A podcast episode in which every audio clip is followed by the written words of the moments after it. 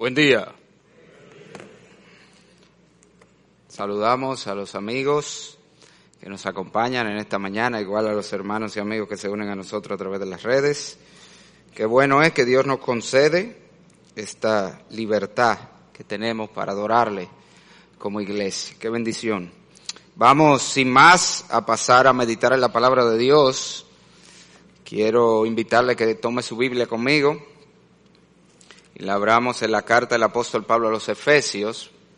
Vamos a continuar nuestro estudio de esta carta en Efesios capítulo número 5 y entramos en un nuevo párrafo que comienza en el versículo número 8. Vamos a leer Efesios, epístola del apóstol Pablo a los Efesios, capítulo número 5, desde el versículo número 8 hasta el versículo 14. Dice así la palabra del Señor, porque en otro tiempo erais tinieblas, mas ahora sois luz en el Señor. Andad como hijos de luz, porque el fruto del Espíritu es en toda bondad, justicia y verdad, comprobando lo que es agradable al Señor. Y no participéis en las obras infructuosas de las tinieblas, sino más bien reprendedlas porque vergonzoso es aún hablar de lo que ellos hacen en secreto. Mas todas las cosas, cuando son puestas en evidencia por la luz, son hechas manifiestas, porque la luz es lo que manifiesta todo. Por lo cual dice, despiértate, tú que duermes, y levántate de los muertos, y te alumbrará Cristo. Oramos, Señor, gracias. Gracias, Señor por el privilegio de estar en este lugar. Sabemos que si estamos aquí, no perdidos en otro lugar, en el mundo, alejados de ti, es solo por tu gracia. Tu gracia en nosotros, que nos llamó, que nos salvó, que nos has hecho tus hijos. Y confiamos, Señor, que tú que hasta aquí has obrado en nosotros, tú seguirás haciéndolo. Y estamos conscientes que el instrumento principal que tú has de usar para acercarnos más a ti, moldearnos a la imagen de tu Hijo, es tu palabra. Y es por eso que en humildad hoy nos sometemos a la autoridad de tu palabra, en la medida que estudiamos lo que tú nos has revelado. Habla pues a cada uno, Señor. Habla nuestros corazones de una manera particular y especial. Y si hay alguien aquí sin Cristo, que hoy, Señor, sea el día de salir de muerte a vida y de las tinieblas a la luz. En el nombre de Jesús lo rogamos. Amén. Max Lucado, el autor cristiano, en su libro Dios se acercó, él cuenta una historia ficticia pero jocosa de cómo una noche de una tormenta eléctrica en su estado se le fue la energía en la casa. Así que él decide buscar unas velas para iluminar la casa lo que se restablecía la energía eléctrica. Y rebuscando en las gavetas de la cocina se encuentra con cuatro velas. El problema es que las cuatro velas comienza a darles excusas por las que ninguna podía o quería alumbrar. La primera de las velas le dijo que ella todavía no se sentía preparada para alumbrar. Ella estaba, ella estaba tomando el discipulado de las velas estaba aprendiendo sobre iluminación, resistencia del viento y cómo ser una mejor vela, pero todavía no estaba lista para dar su luz a otros. La segunda vela le dijo que ella tampoco podía alumbrar, porque ella estaba muy ocupada meditando en la luz. Y aunque era una experiencia muy iluminadora, ella no tenía tiempo para alumbrar a otros. La tercera vela le dijo que ella no era la más adecuada para alumbrar, porque ella era muy cabeza caliente. Ella tenía muy mal temperamento y ella temía que si la usaban a ella, ella podía incendiar toda la casa.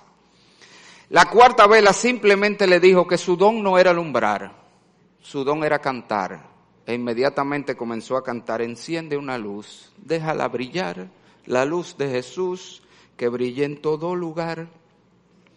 Max, al ver la actitud de estas velas, se va molesto y va donde su esposa y le dice, mujer, ¿y de dónde tú sacaste esas velas tan malas que no quieren ninguna hacer su trabajo?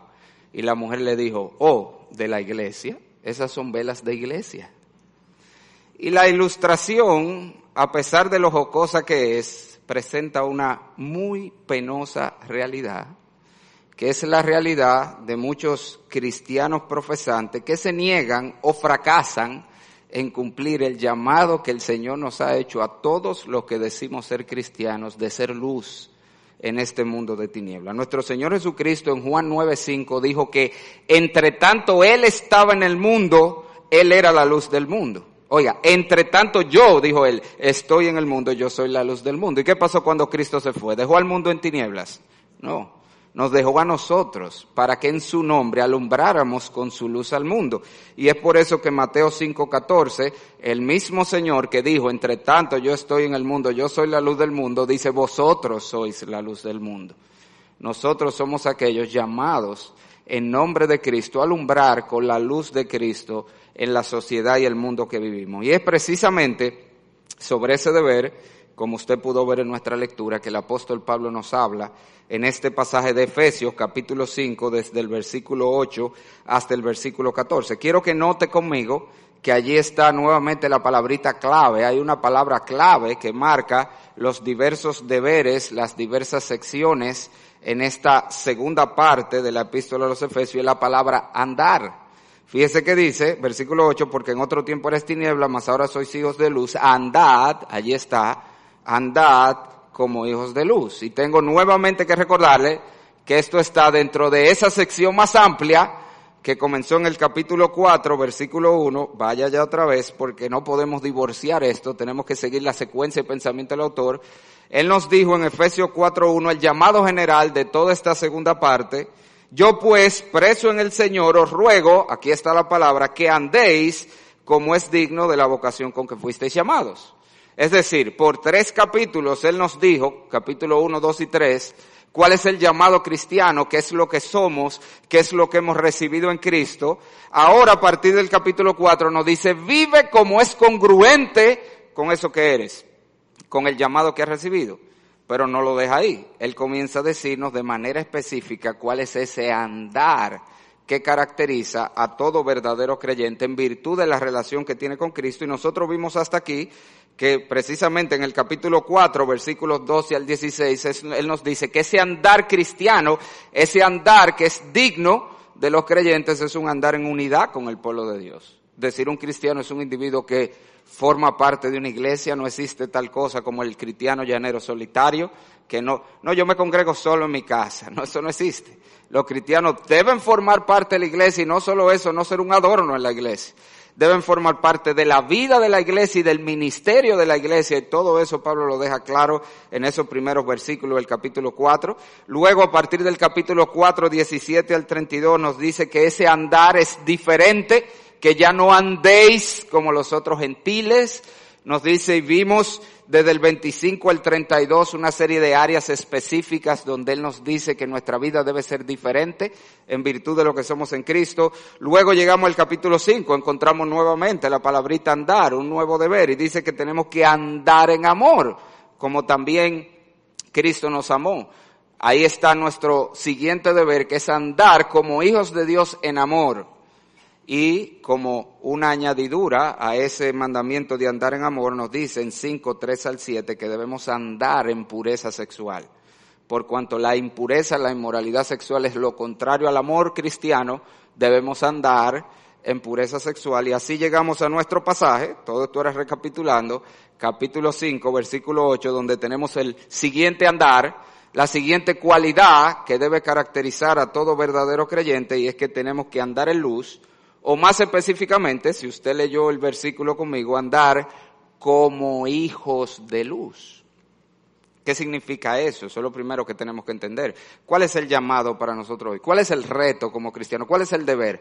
Andar como hijos de luz. La expresión hijo de, hijo de, es un hebraísmo, es una expresión idiomática muy común de los judíos que se usaba para simplemente denotar que la cualidad que sigue esa expresión, hijo de tal cosa, esa cualidad es la que caracteriza, identifica, sobresale en esa persona. Por ejemplo, le voy a dar varios ejemplos de cómo se usa. En esta misma carta, solo dos versículos atrás, en Efesios 5, 6, Pablo llama a los no creyentes hijos de desobediencia. ¿Qué es lo que él quiere decir? Que su mamá se llamaba desobediencia. No, hijos de desobediencia y que la característica particular del no creyente es que es un desobediente. Todos, sin excepción, son desobedientes a Dios. Si no a otra cosa han desobedecido al llamado principal de Dios a los hombres arrepentidos y convertidos. Todos son desobedientes. Porque aunque a veces se esfuerzan por vivir una vida moral, una vida conforme a los mandamientos de Dios, entre comillas, desobedecen al llamado de Dios de arrepentirse y venir a Cristo en conversión. Son desobedientes. Es la característica de todos los que no han respondido al Evangelio. Y por eso Pablo le llama hijos de desobediencia. Se caracterizan por la desobediencia. En ese mismo, eh, en esta misma carta en Efesios 2, él llama también a los no creyentes hijos de ira. Y tiene que ver con esto mismo. Por cuanto son hijos de desobediencia, se caracterizan por constantemente provocar la ira de Dios. Esa es la idea de hijos de ira.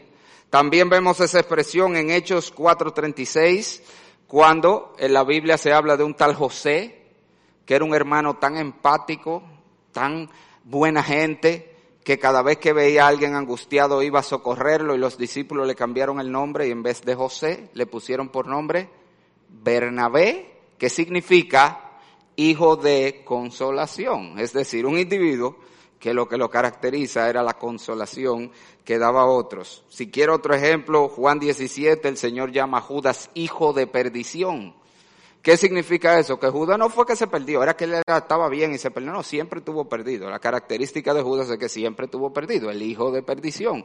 Y así la expresión hijo de simplemente dice, esto es lo que lo describe, esto es lo que lo caracteriza, y en ese sentido el llamado a nosotros es andar como hijos de luz. ¿Cómo así? Que vamos a andar con un bombillo, un foco prendido.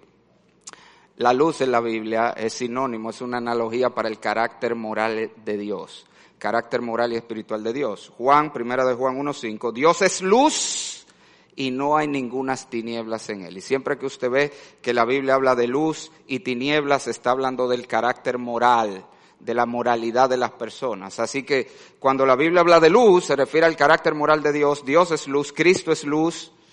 Cuando la Biblia nos llama entonces, todo esto para decirte esto, ¿cuál es el deber para nosotros? Andad como hijos de luz, vive de tal manera que en toda tu manera de vivir la gente pueda ver a Cristo reflejado entre eso todo.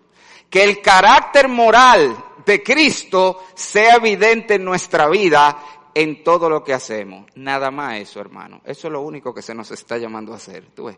Que en toda tu manera de vivir la gente te vea y pueda ver a Cristo reflejado, pueda ver la naturaleza de Dios como la vimos en la persona de Cristo, lo cual, por si usted no lo sabía, es la esencia misma de ser cristiano. ¿Usted sabe lo que significa la palabra cristiano?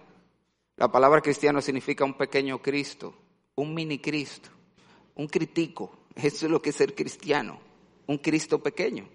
Esa es la esencia de lo que es ser cristiano, alguien que está creciendo en la semejanza de Cristo. Y en ese sentido, el llamado para nosotros es vivir de tal manera que la gente vea a Cristo reflejado en nosotros. Y hay tres cosas esenciales, si usted mira el pasaje, tres cosas específicas que Pablo nos dice sobre este deber, bien claras en el texto. Primero nos deja ver en el versículo 8 la razón por la que debemos andar como hijos de luz. Luego nos deja ver en el versículo 9 la manera como andamos como hijos de luz, es decir, cómo se ve la práctica el andar como un hijo de luz. Y luego nos dice los versículos 10 al 14 el resultado de andar como hijos de luz? ¿Cuál es el efecto que nuestra vida mostrando a Cristo tendrá de manera particular en el mundo que nos rodea? Vamos a ver cada uno de esos en detalle.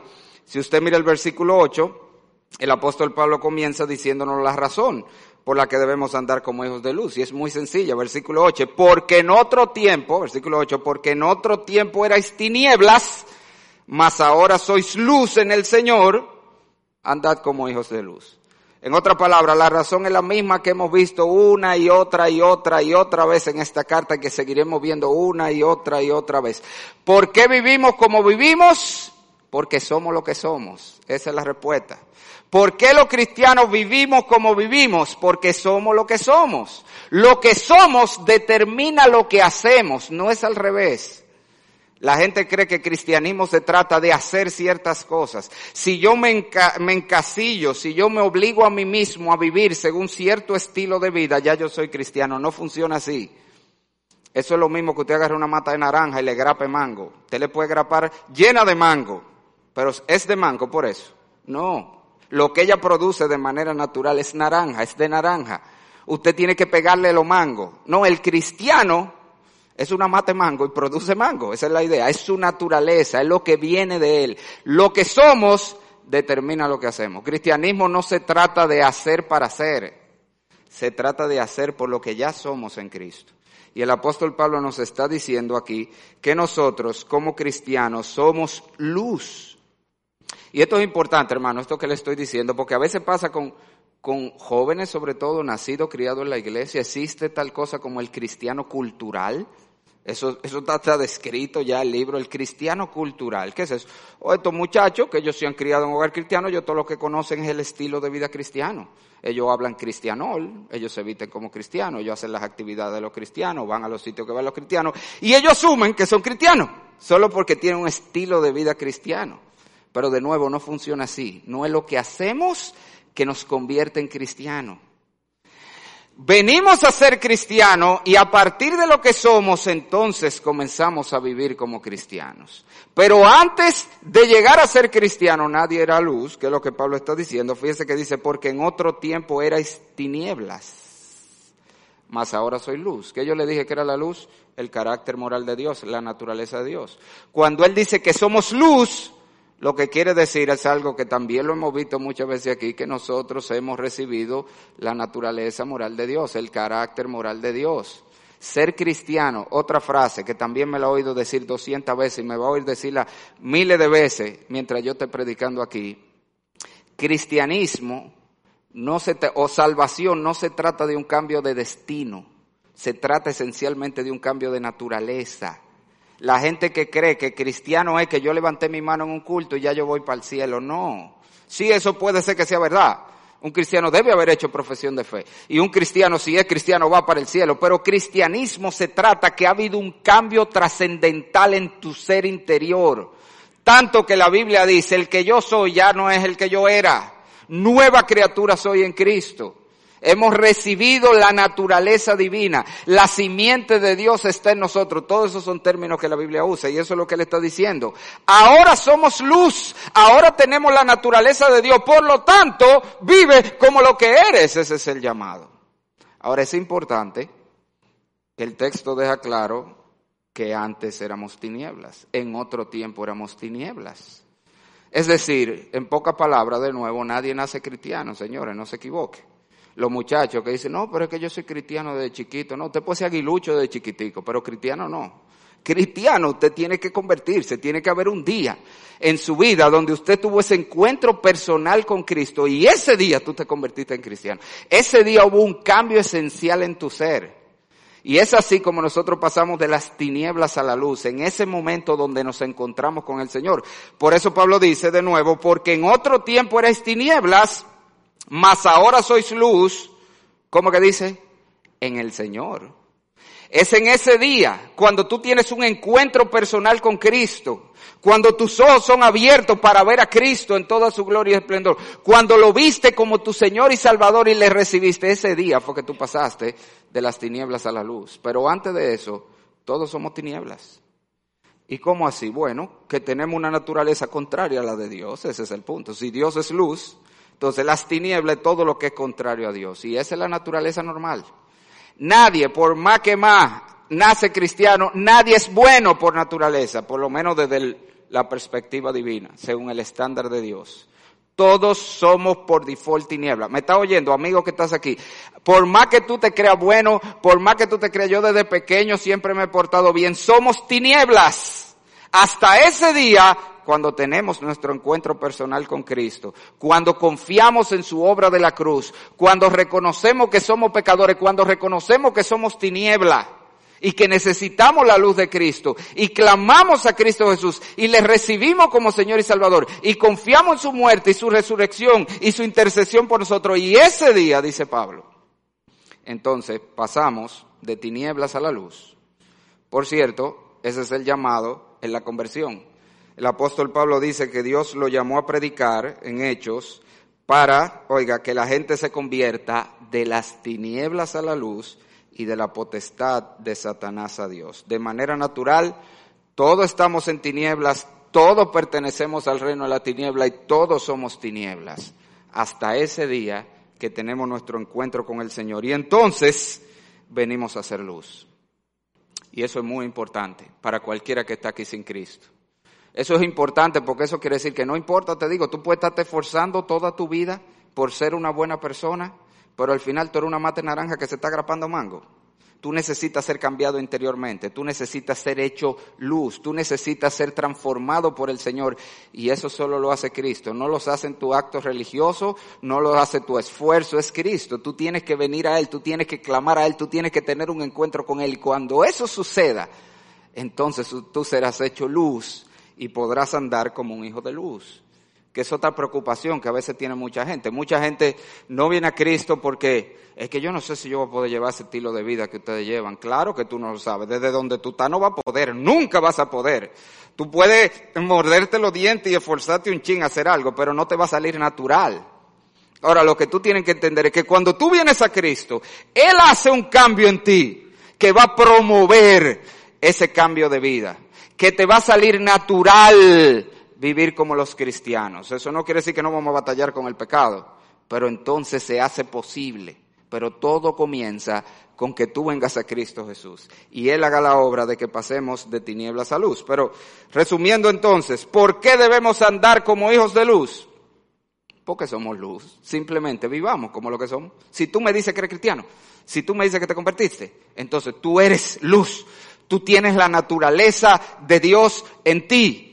Por lo tanto, tú tienes la capacidad dada por Dios para andar como hijo de luz, para mostrar esa naturaleza de Cristo al mundo, que es el llamado para nosotros. Ahora, si miramos el versículo 9, el apóstol Pablo nos presenta además aquí la manera como andamos como hijos de luz, cómo se ve en la práctica. ¿Cómo yo muestro el carácter de Cristo en toda mi manera de vivir? Bueno, él lo resume, si usted mira el versículo 9, en tres virtudes o cualidades cristianas que deben caracterizar nuestra vida por la cual vamos a resplandecer en un mundo de tinieblas. Dice el versículo 9, porque el fruto del Espíritu es en toda bondad, justicia y verdad. Debo hacer una nota aquí. Si usted tiene cualquier otra versión que no sea la Reina Valera y la King James, usted va a leer allí porque el fruto de la luz, hay muchos manuscritos, la mayoría dicen el fruto de la luz es en toda bondad, justicia y verdad. El texto recibido dice el fruto del Espíritu es en toda bondad, por eso es la discrepancia, pero no es relevante. Ambos están diciendo lo mismo. En la idea del pasaje, Pablo está hablando del fruto de la luz. ¿Cómo se ve esa naturaleza de luz que Dios ha puesto en mí? El fruto de la luz pero por supuesto, ¿quién es que produce ese fruto en nosotros? ¿Quién es que produce las virtudes cristianas? Es el Espíritu Santo. Y esa es la razón por la que Reina Valera dice el fruto del Espíritu. Está presentando el agente que lo produce. Pero en sí, es lo que está expresando el texto son las cualidades, las virtudes que reflejan el carácter de Cristo en nosotros. Y eso es lo importante que son, ojo, agarre aquí, toda bondad, toda justicia, toda verdad cada una de esas es relevante. El cristiano debe brillar bondad, hermano. ¿Qué significa eso en la práctica? Bueno, eso tiene que ver primero con nuestra actitud como creyentes. Los cristianos no pueden ser mala fe, señores. No puede ser una mala persona, una persona amargada, un bully, un agresor, este tipo de gente que vive gritándole a la gente y, y peleando con la gente. Mi madre, qué penoso que hay muchos cristianos así. De hecho, la mayoría de gente, la percepción que tiene de los cristianos es que son así. Yo les he contado la, la primera impresión, el primer evangélico que yo conocí en mi vida siendo muchacho era una vecina por mi casa que era la evangélica, que era el terror del barrio. Todos los muchachos le teníamos miedo. Por ahí ni se hablaba alto, porque esa doña salía con una boca y se comía a los muchachos. Un terror. Esa era la cristiana. Ese era el testimonio cristiano. Yo no sé si se acuerda, una de las primeras canciones que pegó Arjona, que era la de Jesús es verbo, no sustantivo, que él decía en el barrio la más religiosa era doña Carlota. Hablaba de amor al prójimo y me pichó seis pelotas. Esa era la misma experiencia que nosotros tuvimos con esa doña. O sea, por eso a mí nunca se me olvidó cuando yo esa canción, diache, doña fulana, dije yo. No quiero ni decir el nombre aquí, ¿verdad? Pero la idea, yo de una vez me identifiqué. Porque cuando esa doña, nosotros jugando pelota, la bola se iba para el patio, esa doña se acabó el juego. ¿quién se iba a meter ese patio a buscarlo? Cualquier otro nos metíamos sin problema, pero a, la de la cristiana no, porque imagina, esa mujer salía y se comía a la gente. O como la niña que vino y le dijo a su papá, papi, yo creo que el perro del vecino es cristiano. Y el papá le dice, ¿cómo así? ¿Y por qué tú dices eso? Oh, porque mira, tú el que pasa por ahí, él le ladra. Oiga, el testimonio de cristiano. Es cristiano porque le ladra a todo el mundo. Y es penoso. Yo me la voy a jugar aquí. Me van a acabar, ¿eh? Anota lo que me van a acabar.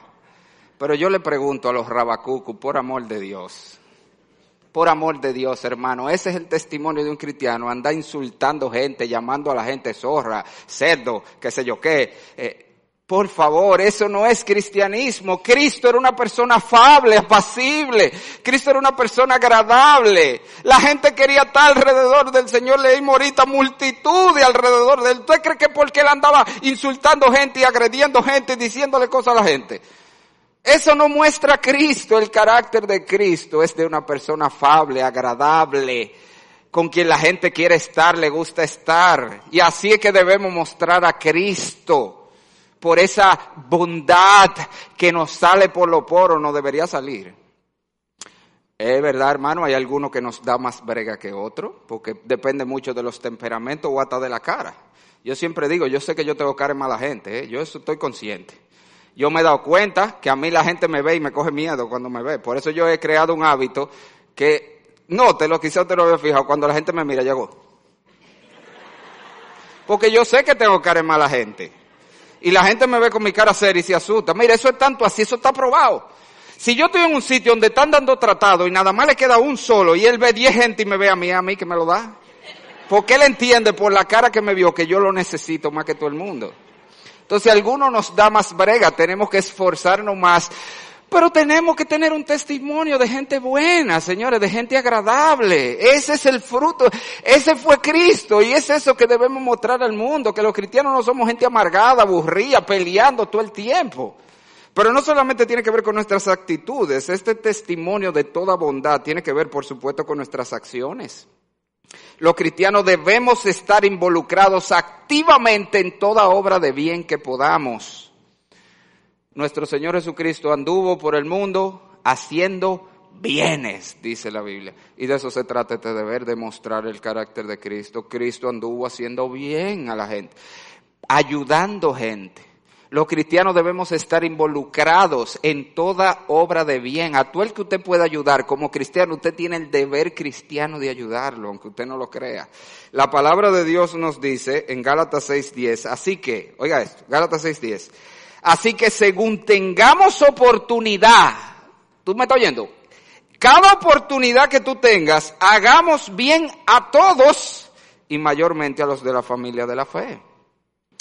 Juan Wesley resumió ese versículo con esta palabra. Yo creo que no hay una mejor manera de explicar ese versículo de Gálatas 6:10. El cristiano está llamado a hacer todo el bien que pueda, a todas las personas que pueda, de todas las maneras que pueda, todo el tiempo que pueda. Ese es nuestro llamado, porque ese era Cristo. Y estamos llamados a reflejar a Cristo. Eso quiere decir que no podemos ser indiferentes al compañero de trabajo que tiene un problema, al vecino que tiene un problema, cuando en el chat del, del residencial o del edificio tiran que fulano que tuvo un problema, el cristiano es el primero que debe salir, vecino, ¿en qué lo puedo ayudar? ¿Hay algo que pueda hacer por usted? ¿Cómo puedo asistirle, eso es cristiano, eso muestra el carácter de Cristo. El problema nuestro es que como sabemos que la salvación no es por obra, se nos olvida que fuimos salvos para buenas obras, dice la Biblia. Y eso no incluye, por eso incluye no solamente las obras de bien, pero están allí. Y eso no es opcional, hermano, quiero dejarte eso claro. Aquel que no tiene buenas obras posiblemente no es cristiano. El que no tiene un testimonio de vida caracterizado por buenas obras, por hacer bien a todo el que puede o cuando puede, entonces seguramente no es cristiano. Y yo te lo digo eso con base bíblica. Óyelo aquí. Bueno, anótalo y después tú lo busques. Es muy largo el pasaje. Mateo 25, 31 al 46, solo lo voy a citar. Mateo 25, 31 al 46, ese es el texto donde el Señor hace esto y dice, en el día final el Hijo del Hombre vendrá y separará las ovejas de los cabritos. ¿Tú oíste el término que usó? ¿Tú sabes para qué se usan los cabritos en la Biblia? para hablar de cristiano falso. Y él está diciendo, separará las ovejas de los, los cristianos de verdad de los falsos. Y dirá lo de la derecha, ven bendito de mi Padre. Y dirá lo de la izquierda, apartado de mí maldito. ¿Y por qué? Y él le dirá esto, porque tuve hambre y me diste de comer. Tuve sediento y me diste de beber. Estuve desnudo y me vestiste. Estuve enfermo y me visitaste. Estuve en la cárcel y fuiste a mí. ¿Y por qué nosotros vamos a hacer? Porque estuve hambriento y no me diste de comer. Y estuve sediento y no me diste de beber. ¿Y cuál es el punto? ¿Es salvación por obra? No, estamos claros que la Biblia enseña que no. Pero la obras evidencian quién es salvo. Y una de las obras que no puede faltar en todo cristiano son obras de bien es una persona que no es insensible a la necesidad de otros, sino que está haciendo bien, como dijo Juan Wesley, a todo el que puede, todo el tiempo que pueda. Y eso es parte de cómo vamos a brillar. En un mundo donde cada cual jala para su lado y es egoísta y no le importa el otro, el cristiano va a brillar con la luz de Cristo porque Él sí le importa y Él sí está allí y Él tiende la mano y Él ayuda a los que están en necesidad. Pero el texto no solamente nos dice que debemos caracterizarnos por toda bondad, sino que vamos a andar como hijos de luz en la medida que brillamos por toda justicia. Y nuestro problema con esa palabra, siempre digo, es que tenemos un concepto arbitrario de la justicia. Creemos que justicia es esto subjetivo de lo que yo creo que está bien o no está bien. A mí no me parece justo, pero en la Biblia la justicia no es algo subjetivo, es objetivo. Justicia en la Biblia es simplemente sujeción a una ley o norma. Eso es lo que es justicia. Sujeción a una ley o norma. Sean las normas divinas, en el caso de aquel que es justo, según el parámetro de Dios, es porque se ajusta a las normas divinas, o sea, sujeción a las normas terrenales de la sociedad y la cultura en que vivimos. Y cuando la Biblia dice aquí que el cristiano debe ser caracterizado por toda justicia, está hablando precisamente de eso. Los cristianos, señores, somos gente que andamos por el libro, andamos por las rayas, que cumplimos las normas, comenzando por supuesto con las normas de Dios, que son lo más importante. Estamos esforzándonos cada día por vivir según como Dios manda. Eso significa en la práctica que el cristiano no roba, no miente, no mata, no fornica, no chismea, que el cristiano se esfuerza por ser el buen padre que Dios dice, la buena madre que Dios dice, el buen esposo que Dios dice, la buena esposa que Dios dice. Es todo lo que Dios nos manda aquí.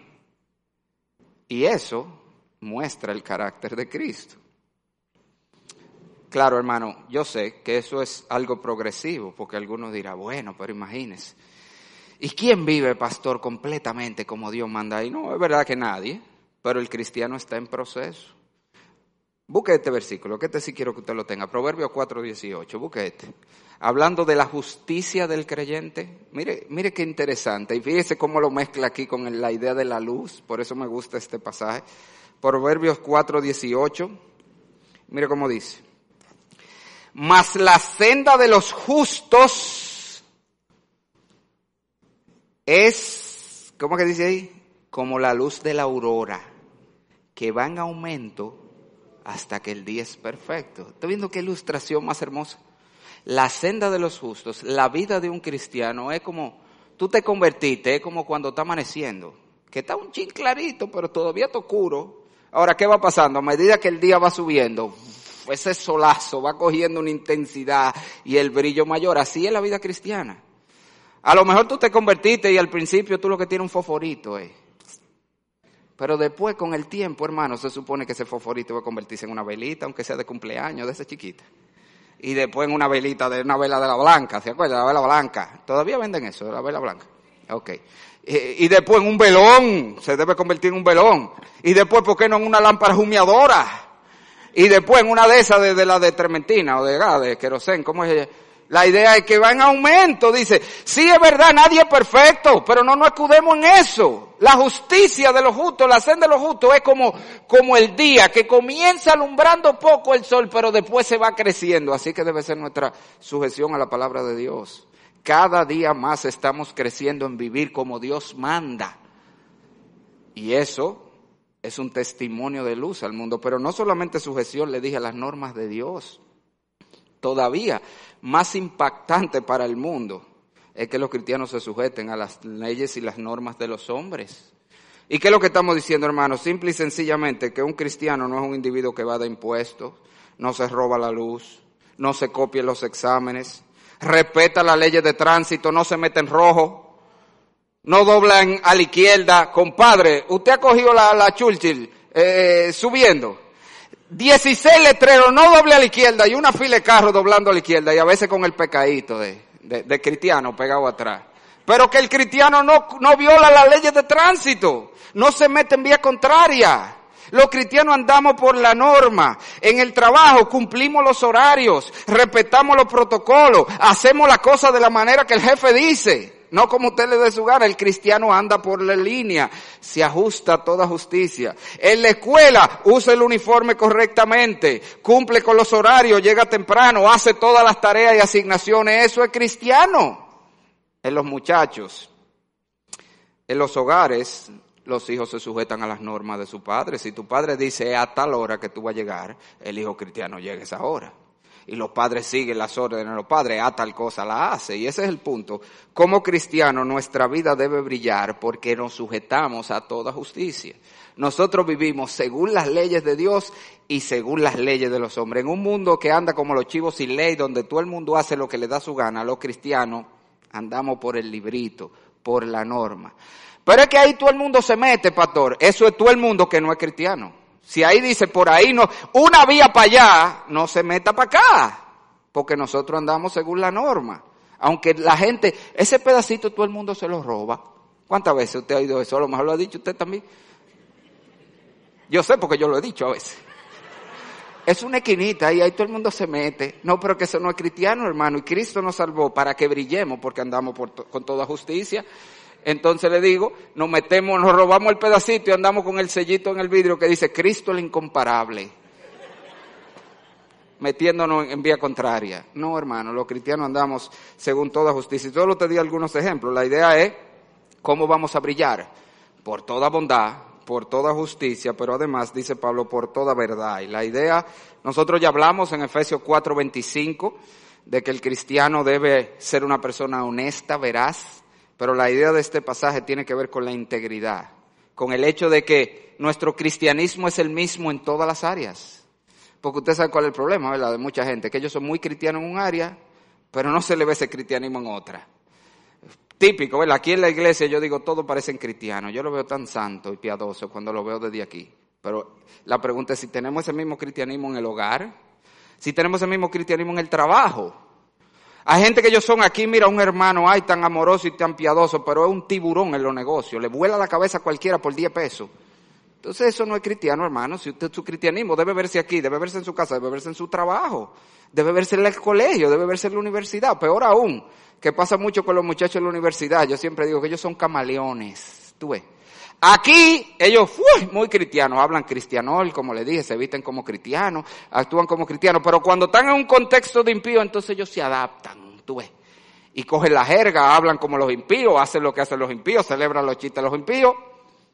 E, eso, lo peor que daña el testimonio, lo que más daña el testimonio de un cristiano es eso. Que usted quiera hacer una cosa en un sitio y otra cosa en otro. La gente dice, ¿qué es esto? Y eso es lo que más aleja a las personas del Señor en vez de acercarlo. Esa incongruencia, esa hipocresía. Usted no ha oído, es uno de los argumentos más comunes que yo he oído por lo que la gente no se convierte, entre comillas. Porque la iglesia es lo que está llena de hipócritas, déjeme decirle. Usted no ha oído eso, porque a mí me lo han dicho mucho. Eso es lo que está lleno de hipócritas. Usted lo ve ahí muy bueno, pero búsquelo afuera para que usted vea. Yo siempre le digo, le voy a decir el argumento que yo le doy para que usted le pueda dar. Yo le digo, no, no está llena, todavía cabes tú. Pero la idea es, mis amados, que eso no es cristiano. El cristiano debe caracterizarse por una vida íntegra. Él es el mismo en todos los lugares. Él se está esforzando por ser el cristiano que debe ser en todas las áreas de su vida, en todos los contextos de su vida. Si miramos el pasaje, en tercer lugar, el apóstol Pablo nos muestra en los últimos versículos 10 al 14 el resultado de andar como hijos de luz. Vimos la razón, es porque somos luz. Eso es lo que es congruente con nuestra naturaleza. Vimos la manera como vamos a andar como hijos de luz, eso es en toda bondad, justicia y verdad. Y ahora nos da tres resultados. Estos resultados tienen que ver más con el impacto que la luz tiene en el mundo que nos rodea. Y lo primero que nos dice, el primero de esos resultados es que vamos a comprobar, literalmente en el original, demostrar lo que es agradable al Señor. Y la idea del texto, como le dije, no está hablando nosotros. No es que nosotros, al vivir de esta manera, vamos a comprobar lo que es agradable al Señor. Nosotros sabemos lo que es agradable al Señor. ¿Dónde sabemos lo que es agradable al Señor? ¿Dónde está lo que es agradable al Señor? Aquí, en la Biblia. Pero usted sabe cuál es el punto, es precisamente eso. Esto yo siempre he dicho, es el rompegrupo más grande que existe. ¿Usted está consciente de eso? Pruébelo. ¿Usted quiere desbaratar un grupo de impíos? Saque una Biblia garantizado que se desbarató. El campo de en su buena, y usted hace así, saca una Biblia y la abre, nada más. No tiene ni que hablar más nada, usted la abre así. Todo el mundo encuentra qué hacer. Le digo porque a mí me ha pasado mucho. Yo he desbaratado muchos grupos tratando de evangelizar. Desde que saco la Biblia, se va todo el mundo. Quedan a veces, por ejemplo, si era un sitio, en un negocio, el que está trabajando porque no se puede ir, porque es un negocio y tiene lamentablemente que oírme, porque está ahí y no puede ir para ningún lado. Pero esto es un grupo y la gente no quiere la Biblia. Ahora, ¿cómo ellos pueden exponerse a lo que es agradable a Dios si no lo leen aquí? ¿Cómo se pueden exponer? Porque te ven a ti por tu testimonio cristiano. Eso es lo que Pablo está diciendo. Cuando nosotros vivimos como hijos de luz, nuestra vida se convierte en una predicación de lo que es agradable al Señor. El hombre que no te va a abrir una Biblia, que no te deja que tú le abras una Biblia, te va a ver viviendo la Biblia. Y eso le va a llevar a ver lo que es agradable al Señor. Ese es el punto. La misma idea. Oiga este texto, 2 Corintios 3, 2 y 3, muy interesante. Pablo dice, hablándole a los Corintios, 2 Corintios 3, 2, nuestras cartas, literalmente nuestras epístolas, sois vosotros escritas en nuestros corazones, conocidas y leídas por todos los hombres. Uf, ese pasaje tiene un mensaje contundente para nosotros, señores. Tú eres una epístola, versículo 3, siendo manifiesto que sois cartas de Cristo. Tu vida le está diciendo algo de Cristo a la gente. Eso es lo que estamos hablando hoy. Tu vida le está diciendo algo de Cristo. La pregunta es, ¿el mensaje que tú le estás diciendo de Cristo es correcto? Es veraz, es el que es, es el que debe ser. O tú estás dando un mensaje erróneo de Cristo. Nuestras vidas son predicaciones. El mundo está viendo a los cristianos. Y de hecho, déjeme decirle, están cansados de oír los cristianos. Quieren ver, quieren ver que esto funciona. Quieren ver esto en la práctica. Es el famoso frase de Gandhi. ¿Te sabe la tragedia de Gandhi? Que fue a vivir cuando fue a el estudio en Inglaterra, siendo hindú con los problemas raciales que había y de clase. Y él fue a vivir a Inglaterra y se quedó, alquiló una habitación en un hogar cristiano, de cristianos. Y era, fue tan mal el testimonio que él recibió de esas personas, de cómo se trataban ellos y cómo lo trataban a él por ser, por ser indio, por ser de la India, que Gandhi llegó a decir, frase famosa de Gandhi, el cristianismo me convence pero los cristianos no, dijo él. ¿Usted está oyendo eso? Cuando a mí me hablaron de eso, yo dije, eso tiene sentido. Que Dios tuvo que venir a salvarnos, que no somos buenos, necesitamos, eso tiene sentido. El problema es que cuando yo veo a los cristianos, yo digo, eso no funciona. son igualitos, hasta peor. Ese fue el testimonio que él tuvo. Entonces la pregunta es, ¿estamos mostrándole al mundo que el cristianismo funciona, que hay un Dios que cambia, que transforma? Que nos hace diferentes, es el punto. Pablo está diciendo, nuestra vida le va a comprobar al mundo lo que es agradable al Señor. Nuestra vida se convierte en una predicación ambulante. Ojo, con esto no estamos diciendo la famosa frase de Francisco de Asís, el famoso San Francisco de Asís, él es famoso por una frase que dijo a sus seguidores, prediquen el Evangelio en todo tiempo y de ser necesario, usen palabras. El único problemita allí, porque yo te he dicho que tu vida predica, pero no el Evangelio. El Evangelio se refiere a ciertos hechos que tienen que ser dichos con palabras. El Evangelio tiene que ver con que Cristo vino, vivió una vida justa, murió, resucitó y subió al cielo. Y eso tú no lo puedes mostrar con tu vida. Ahora, tu vida allana el camino, prepara el camino para que entonces tú puedas predicar el Evangelio con palabras, que lo vamos a ver de hecho, que es lo último que Pablo dice aquí. Pero si seguimos leyendo, hay un segundo resultado. El primero es que nuestra vida comprueba al mundo lo que es agradable al Señor. Nuestra vida se convierte en un testimonio de la vida que agrada a Dios. En segundo lugar, el segundo resultado es que de manera automática estaremos reprendiendo el mal en medio nuestro. Usted ha visto como en un apagón, una oscuridad, usted prende un fósforo y se disipan las tinieblas. Bueno, asimismo, un testimonio de luz siempre va a disipar las tinieblas. Mire como Pablo dice, y no participéis de las obras infructuosas de las tinieblas, sino más bien reprendedlas, porque vergonzoso es aún hablar de lo que ellos hacen en secreto. Y nuevamente, Pablo no está diciendo aquí que debemos salir a reprender a la gente. A veces hay que hacerlo, ¿eh? A veces tenemos que hablar y decir, hey, eso no está bien. Como Juan el Bautista le dijo a Herodes, usted se acuerda, no te es lícito tener la mujer de tu hermano. Hey, ¿y cómo es eso que usted dice que le quitó la mujer a su hermano? Eso no está bien. A veces hay que hablar, y eso es bíblico también. Pero la reprensión que Pablo está hablando aquí es sin palabras. Por eso que él dice el versículo 12, porque vergonzoso es aún hablar. O sea, hay cosas que ni siquiera uno debería decirlas pero con nuestra vida las reprendemos, ese es el punto. Cuando nosotros no participamos de las obras de la tiniebla, sino que andamos en toda bondad, justicia y verdad, automáticamente vamos a reprender el mal alrededor nuestro. Te lo pongo de manera práctica para que me entienda. Tú no tienes que pararte en la cafetería del, eh, eh, cuando se acabó la hora de almuerzo y señores, ya se acabó la hora de almuerzo, váyanse todos a trabajar. No, ¿cómo tú reprendes a los que se quieren quedar ahí? Tú te paras y te vas. Tú haces así y dices, ah, ya se me pasó la hora de almuerzo y te vas. ¿Y tú sabes qué va a pasar? Que todo el mundo va a hacer así. Sí, vámonos, que ya se pasó. Tú ves, tú estás reprendiendo las tinieblas. ¿Cómo tú reprendes la inmoralidad en el contexto del colegio, de la universidad, del trabajo? Simplemente no se lo celebre. Hacen un chiste sucio y tú te explotas la risa. pues ellos lo van a seguir haciendo. Ahora, de que tú pongas tu cara seria, no me gusta ese tipo de chiste. Ya, olvídate. Ya, tú estás reprendiendo ese tipo de cosas. Cuando los demás se están fijando y haciendo trampa y copiándose en los exámenes en, el colegio y tú dices, no, yo no hago eso, eso automáticamente los reprende y ese es el punto. Con frecuencia nuestra vida, el simple hecho de hacer la cosa como Dios manda va a reprender las tinieblas alrededor de nosotros y llegará el momento que todo cristiano que están dando el luz o como hijo de luz le ha pasado, que la gente no solo se frena de hacer lo malo delante de ti, sino que si lo hace, ¿qué hace? Por ejemplo, el tipo se le sale una mala palabra delante de ti, ¿qué hace? Perdóneme, varón, le dice de una vez. De hecho, es un buen examencito para tú saber qué tanto tú estás haciendo luz.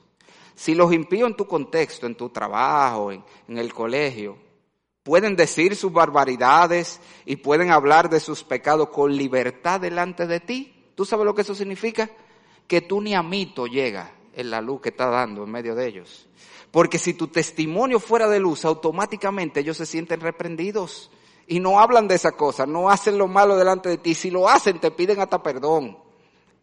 John MacArthur dice que él, eh, una de las cosas, él, pasó por una etapa que se puso de que a jugar eh, golf y uno de, de los trucos que él hacía para tener ventaja era que él desde que llegaba se identificaba como pastor, decía. Y desde que yo me identificaba como pastor ya yo tenía toda la de ganar, porque esa gente decía, si no dicen una mala palabra no pueden golpear. Entonces ellos por no decir la mala palabra nunca daban el golpe bien y por eso él ganaba.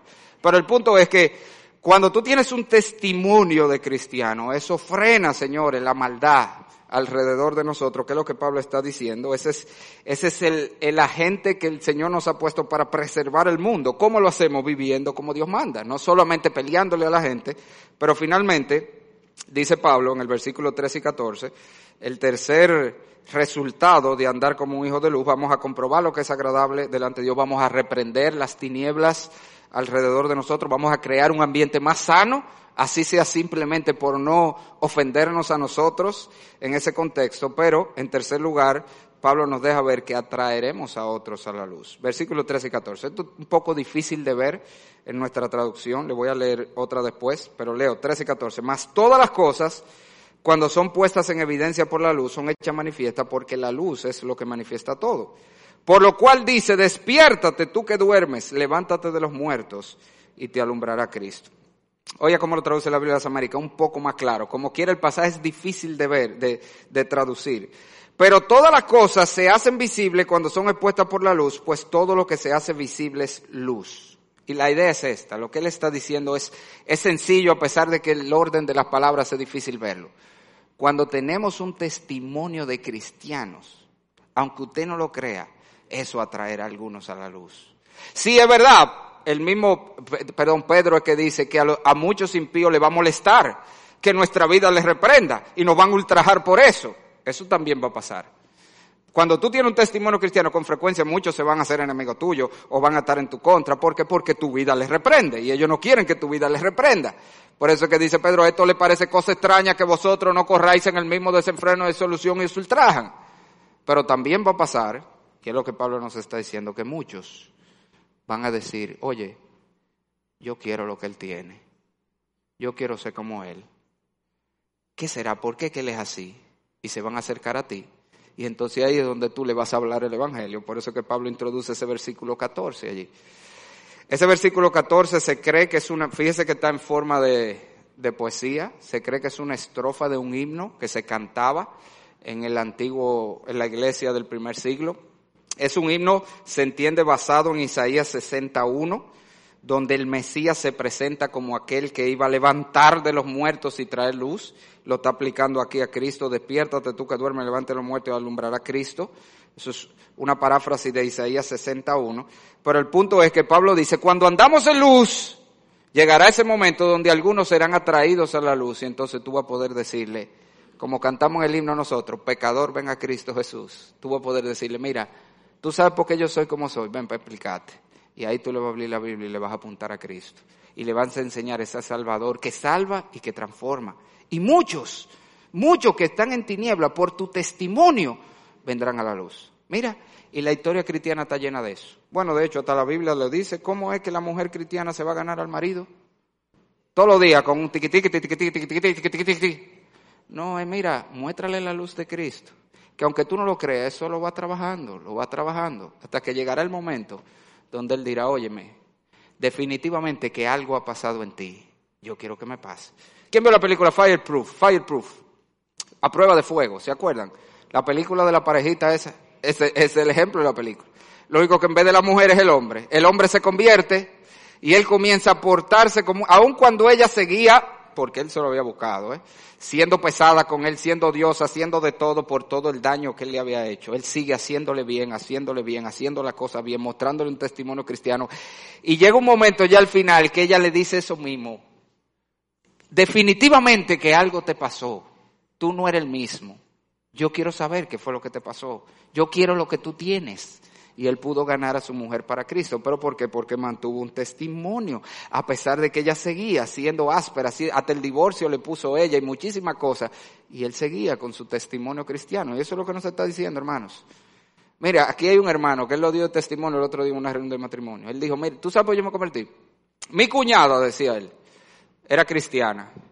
Increíble. Ella nunca me habló de Cristo, porque yo la veía que ella era tan diferente. Y la manera como se relacionaba con su marido era diferente. Y la manera como criaba a sus hijos era tan diferente. Que yo dije, yo voy a la iglesia de ella, a ver por qué ella es así. Y hoy está convertido él también. ¿Qué fue lo que lo trajo? Ni siquiera le habló, ella no dijo nada.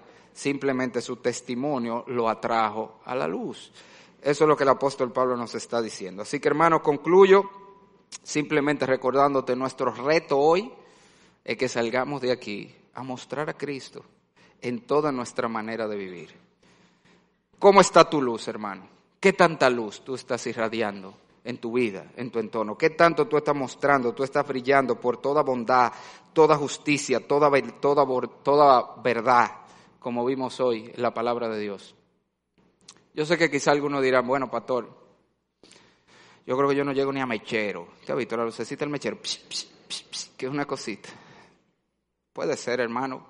Todos comenzamos así. Puede ser que tengamos momentos en nuestra vida donde la luz se apaga.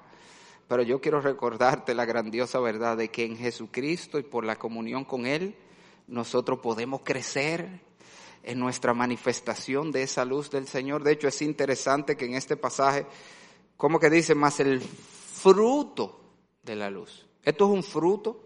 ¿Usted sabe cuál es la diferencia entre fruto y obra? Por eso que la Biblia habla de el fruto del Espíritu y las obras de la carne. No es lo mismo. Esa fraseología es importante. Las obras en la Biblia es algo que yo hago. El fruto es algo que Dios produce en mí. O que se produce en mí en la medida que yo cultivo mi relación con el Señor. Así que ¿cómo crecemos? ¿Cómo crecemos en estas virtudes cristianas? ¿Cómo crecemos como cristianos? Es por la cercanía con el Señor, hermano. Simplemente de esta manera. Te voy a dar la mejor ilustración para que no se te olvide. El que tiene luz propia es el sol, ¿verdad que sí? Ese es Cristo, el sol de justicia. Nosotros somos la luna, ¿eh? La luna tiene luz propia. No, ¿qué es lo que hace la luna? Que refleja la luz del sol. Eso es lo que nosotros hacemos. Mientras más cercana, mientras más expuesto. ¿Por qué que tenemos la luz con un pedazo, con medio pedazo? Porque nada más eso es lo que le está dando la luz del sol. Mientras más nos exponemos al, al sol de justicia que es Cristo, mientras más cultivamos nuestra vida con el Señor diariamente, más será nuestro testimonio de luz. Hay un fenómeno interesante, usando esa misma analogía, que se llama el eclipse lunar. ¿Usted sabe lo que pasa en el eclipse lunar? que la Tierra se mete en el medio entre el Sol y la Luna. Por lo tanto, a la Luna no le llega nada de la luz del Sol. ¿Y qué pasa? Se apaga, no se ve. Usted oyó la analogía. El Sol, Cristo, la Luna, nosotros, el mundo en el medio.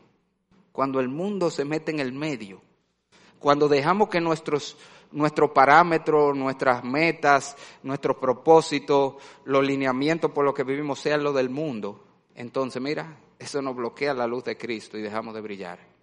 Pero si cultivamos de nuevo, eso es lo que yo quiero que tú te lleves, que tú puedes ser un mejor cristiano que lo que tú eres hoy, hermano en la medida que tú cultivas tu relación con el Señor en todas las maneras, de manera personal, de manera familiar, como congregación, en tu grupo pequeño. Todo eso va a servir para que tú puedas crecer como cristiano y brillar cada vez más con la luz de Cristo, haciendo un impacto en tu vida y atrayendo a tu mismo ser querido a Cristo Jesús por medio de ese testimonio. Y si tú estás aquí sin Cristo, de nuevo te recuerdo, yo no he hablado aquí de fájate a vivir de esta manera, porque eso no te hace cristiano.